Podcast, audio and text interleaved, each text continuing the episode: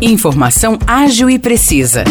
Jornalismo com credibilidade e qualidade.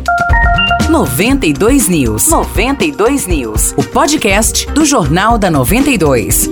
Olá, eu sou Morris Projan e a partir de agora você fica bem informado sobre as principais notícias do dia em nossa cidade e região. No episódio 564 do podcast 92 News, você confere. As famílias inscritas no programa de casas populares do loteamento Paulo Klinger Costa, em Espírito Santo do Pinhal, devem retirar neste final de semana as senhas para o sorteio. As senhas serão distribuídas no estádio Fernando Costa amanhã e no domingo, das 8 horas da manhã até as 6 horas da tarde. Os inscritos estão recebendo o SMS com o horário e o dia que devem retirar as senhas. Essas informações podem ser conferidas no site pinhal.sp.gov.br. Alguns inscritos relataram nas redes sociais que receberam um SMS indicando o horário e uma data, mas na lista disponível no site consta outra informação. A Prefeitura de Espírito Santo do Pinhal afirmou que está ciente das divergências e que ainda hoje vai solucionar a questão. O sorteio de casas populares do loteamento Paulo Klinger Costa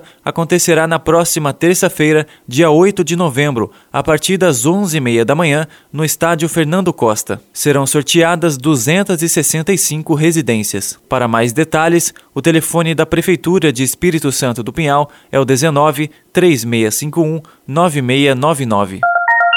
Uma motorista bateu em três viaturas da polícia após sofrer um mal súbito na tarde de ontem no bairro Perpétuo Socorro, em São João da Boa Vista. Ela teve ferimentos leves e foi encaminhada ao hospital da Unimed. Não houve outros feridos. Segundo a polícia, a mulher, que não teve a identidade divulgada, descia pela rua Franklin Roosevelt de carro quando passou mal, perdeu o controle da direção e atingiu as três viaturas. O carro da mulher e uma das viaturas ficaram bastante danificados. A perícia esteve no local e vai investigar o caso.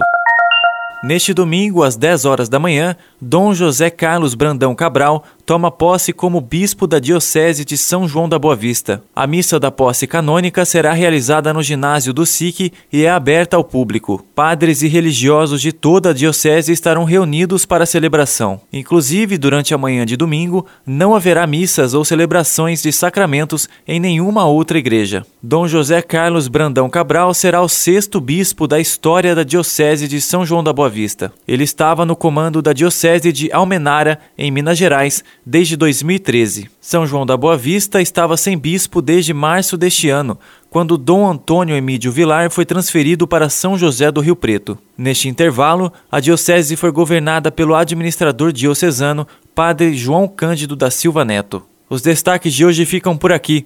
Valeu e até o próximo episódio do nosso podcast. Para mais notícias de São João da Boa Vista e região, acesse 92fm São João.com.br ou siga 92fm São João nas redes sociais. 92